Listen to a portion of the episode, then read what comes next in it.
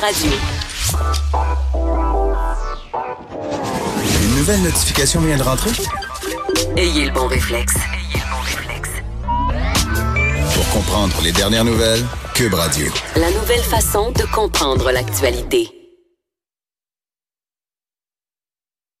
Alors, euh, vous vous rappelez, Mathieu Boccoté devait donner une conférence dans une petite librairie du plateau Mont-Royal. Finalement, la librairie avait peur de la controverse. Il y a des gens qui voulaient euh, faire du grabuge, donc ils ont décidé, non, finalement, on va annuler la conférence. Mais il y a un libraire courageux qui, lui, a accueilli Mathieu Boccoté, l'atelier librairie Le Livre Voyageur. Monsieur Bruno Lalonde, on l'avait reçu à l'époque, on l'avait trouvé très sympathique et euh, on veut encourager justement les libraires qui défendent la liberté d'expression et Hugo Veilleux, notre recherchiste, se dit, ben, l'émission s'appelle Politiquement incorrect. Ce serait le fun de lui demander d'arriver avec des livres politiquement incorrects, des livres qui, à leur époque ou aujourd'hui, vont un peu à contre-courant, euh, sont controversés. Il y en a beaucoup, il y en a plein, mais bon, il y en a choisi, euh, il y en a choisi quelques-uns. Bruno Lalonde, bonjour. Bonjour. Bonjour. La librairie va bien? Très bien. Les gens continuent à acheter des livres pas à lire? Oui, absolument. C'est excellent, super bon. Mais pour justement pour faire lire, ça, ça, prend ça prend maintenant la job de libraire aujourd'hui, il faut qu'elle soit différente. Il faut organiser des événements, des, discussions, tout ça. C'est ce que vous faites à votre librairie. Oui, il faut s'impliquer dans la cité. Il faut être vivant, il faut organiser des événements, il faut accueillir des auteurs, il faut faire des conférences, même parfois controversées. Alors bon, on y va tout de suite avec euh, certains auteurs, cinq auteurs, euh, trois modernes et euh, deux classiques. Je dirais, vous permettez? Oui. Je dirais trois modernes, trois modernes et deux contemporains. OK. Trois classiques modernes. Oui. Et deux qui sont pas encore classiques. Voilà. OK, parfait. Donc, bonne, bonne distinction. George Orwell, bien sûr. George Orwell, George Orwell, son premier, un de ses livres, La ferme des animaux. Moi, moi, c'est mon préféré. Les gens aiment beaucoup 1984, La ferme des animaux, Animal Farm, qui est une métaphore sur le, régime stalinien. C'est génial. Oui, c'est une métaphore du régime stalinien, comme vous le soulignez. Et qu'est-ce qui arrive quand les révolutionnaires, à leur tour, prennent le pouvoir? Oui. Et qui deviennent des dictateurs. Et qui, pour assurer leur dictature, créent le culte de la personnalité.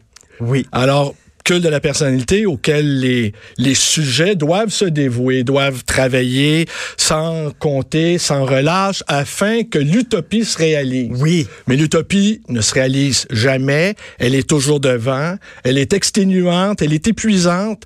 Et les vassaux, du, du, du, grand cochon, parce que c'est comme ça qu'on l'appelle, le grand sage, le grand cochon, donc, euh, meurt d'épuisement. Parce que c'est une fable. Ce sont des animaux qui, sur une ferme, sont exploités par un fermier qui est alcoolique, qui les bat, etc. Donc, les animaux font une, une révolution. Ont pris le pouvoir. Ont pris le pouvoir, se débarrassent du fermier. Et là, les cochons disent, nous autres, on va faire une révolution, puis ça va être autogéré, etc. Et finalement, ils se retrouvent à la fin de cette fable-là où les cochons ont pris le pouvoir, puis ils sont pires que le fermier. Exactement. Pire. Exactement. Donc, il y a un côté très on, avait à l'époque les, intellectuels qui ont toujours été tentés par l'idée de révolution. Ils ont dit, ben là, c'est parce que t'es décourageant, là, George Orwell. tu nous dis finalement, faut pas faire la révolution parce que on fait qu'empirer notre cas. Oui, puis d'autant plus que George Orwell était, lui-même un communiste et très près des anarchistes. Il est allé combattre euh, auprès des Catalans pour faire la révolution. Alors, c'est un homme de terrain, c'est un homme qui a souffert physiquement pour ses idées, pour s'apercevoir finalement ben, que ces idées-là pouvaient, euh, pouvaient entraîner de graves dérives. Alors, premier livre à lire cet été, parce que là, les gens disent l'été, là on va lire des petits livres ordinaires, des petits livres légers. Non, c'est quoi? Moi, j'ai jamais compris l'affaire qu'on met notre cerveau à off l'été. Moi, l'été, j'ai souvent lu des, des, des, ouvrages exigeants, difficiles. C'est pas parce qu'on est sur le bord de la, piscine qu'il faut lire du, du Marc Lévy. Franchement, puis du Guillaume Mousseau. À moins qu'on ait envie de s'y précipiter dans la piscine sans Alors, quelqu'un, Alexandre Solzhenitsyn, bien sûr, bien sûr, un, coup, un coup de tonnerre qui est arrivé. Oui, publié en 1962, une journée d'Ivan Denisovitch, publié en 1962. Le premier récit qui relate l'expérience des camps soviétiques qu'a connu Solzhenitsyn.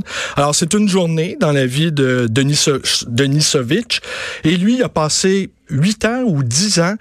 Alors, mais malgré toutes les exactions, la souffrance, le froid, les mauvais traitements infligés par les gardes, infligés également par certains détenus, euh, Denisovitch perd jamais le sens de l'humanité.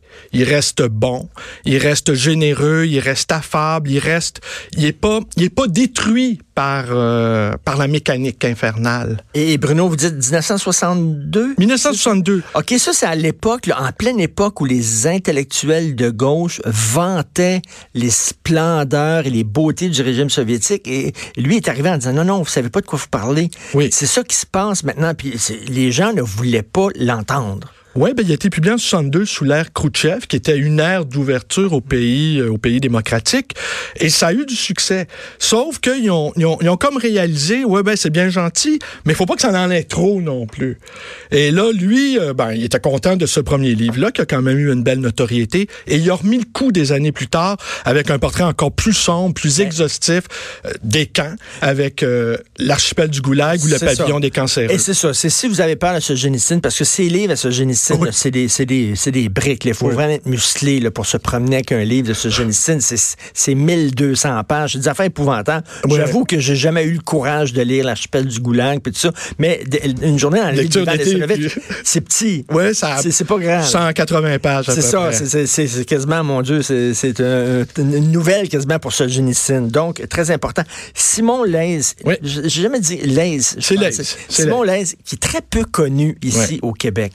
Oui, puis, puis, puis sans, sans doute aussi pas trop non plus en Europe. Là, quoique depuis qu'il est décédé, il y a quelques années, on le réédite et bon, Oui. on, On le redécouvre, en oui, fait, on lui, c'est ça. oui, on lui donne la place qu'il c'est mérite. quelqu'un qui était un spécialiste de la Chine. Oui. Et c'est un des premiers, là encore, alors que dans les années, fin des années 60, tout le monde tripait Mao, Mao, Mao, euh, que lui a dit non, non, non, là, arrêtez avec Mao. C'est un Ben- tueur en série, ce gars-là. Absolument, et d'autant plus, à, à l'instar de George Orwell, c'est que lui aussi était plutôt favorable au régime maoïste quand il s'est installé euh, en Chine pour apprendre le chinois. C'est Ah un oui. littéraire, hein? Ceci étant dit, c'est un littéraire, c'est pas un politique. Fait qu'il croyait au début. Oui, il croyait. Il y croyait. Alors, c'est- ces gens-là qui y croient au début, ils, ils vivent des expériences redoutables quand tout à coup la réalité se dévoile. là. Mais ça, ça, quand même, c'est pas tout le monde qui a le courage de dire, là, pendant, pendant dix ans, mettons, j'ai cru à quelque chose, et là, tout s'écroule et je dois, je dois confronter que j'étais dans l'erreur. Il y a beaucoup de gens qui refusent de le faire. Lui, il a dit non, je suis dans l'erreur, puis je vais écrire, puis il a écrit un, un texte sur, euh, sur, euh, sur Mao. Oui. C'est- quoi, les habits neufs? de- Les habits neufs du président Mao, qui, qui est une métaphore du le roi est nu, hein, il est tel quel. Alors, il raconte là-dedans, livre qui a été publié en 71, comment Mao, avec sa révolution culturelle, qui a fait un million de morts, euh, a fait un coup d'État à l'intérieur. Alors, il savait qu'avec l'usure du pouvoir, le, le grand sage cochon savait qu'avec l'u- l'usure du pouvoir, ben, il finirait par le perdre. Alors, il a créé une révolution culturelle qui était en fait un coup d'État un coup d'État qui a envoyé les, les, les ouvriers, les paysans à l'université et qui a envoyé les intellectuels, les universitaires au champ. Alors, ça a fait un million de morts, officiellement. En tout cas, à peu près, les chiffres sont assez conformes là-dessus. Et tout un tas de vies brisées, des gens exilés. Voilà, euh, des gens qui mouraient de faim, il a Ouais. affamé, un peu comme Staline faisait, là, il, affa- il affamait certaines régions Lui, de Simon. Leys, il était à Hong Kong à ce moment-là et à tous les matins, il voyait, ben, pas tous les matins, mais régulièrement, il y avait des cadavres qui, qui, qui, qui apparaissaient sur la plage, euh, des gens torturés par le régime maoïste. C'est très intéressant. Simon Leys, très peu connu, il faut absolument le lire. Et là, deux nouveaux, euh, deux nouveaux, euh, ils sont pas Ben- classiques, mais ils sont sur le bord de Bon, Michel Houellebecq, Regardez, bien sûr. on ne sait pas s'ils vont donner des classiques, ça va être dans 25 ans, vous m'inviterez à nouveau, on pourra en juger, vous et moi. Bon, mais les deux ont Michel, pas... Michel Houellebecq, c'est ça, avec, avec quoi? Soumission? Ben, moi, je, je- soumission, soumission. Bon, évidemment, il pose des questions importantes dans soumission là, mais Welbeck et Brett Easton Ellis, on peut brûler Oui. parce que je pense qu'on va peut-être manquer de temps. Ben eux, c'est deux, assurément, c'est deux contemporains. Il est trop tôt pour juger de leur rapport. En tout cas, on verra dans 25 ans. Mais eux, ils font pas l'expérience des camps. Ils font l'expérience du capitalisme débridé. Oui. Bon, qui est, qui est, faut bien le dire quand même, dans ses excès, est aussi une autre forme d'aliénation.